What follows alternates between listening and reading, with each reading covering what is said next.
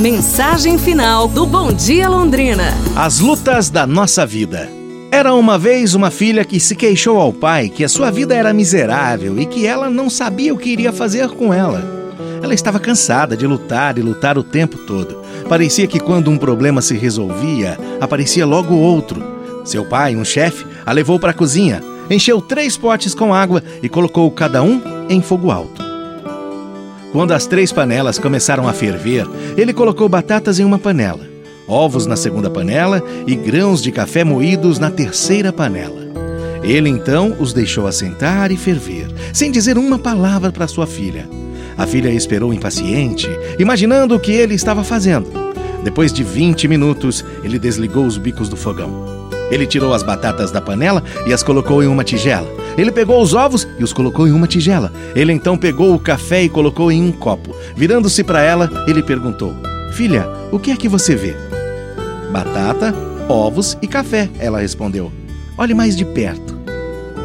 E toque as batatas. Ela fez e notou que elas eram macias. Ele então pediu a ela para pegar um ovo e quebrá-lo. Depois de tirar a casca, ela observou o ovo cozido. Finalmente, ele pediu a ela para tomar o café. Seu aroma rico trouxe um sorriso ao rosto dela. Pai, o que isso significa? perguntou. Ele então explicou que as batatas, os ovos e os grãos de café enfrentaram a mesma adversidade, a água fervente. No entanto, cada um reagiu de forma diferente. A batata entrou forte, dura e implacável, mas em água a ferver tornou-se macia e fraca.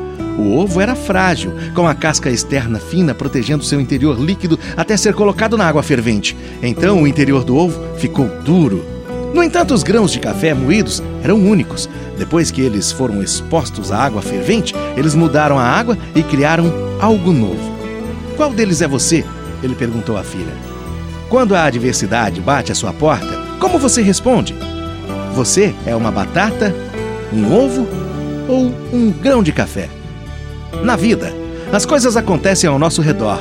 As coisas acontecem conosco, mas a única coisa que realmente importa é como você escolhe reagir a isso e o que você faz acerca disso. É para pensar. Um abraço, saúde e tudo de bom!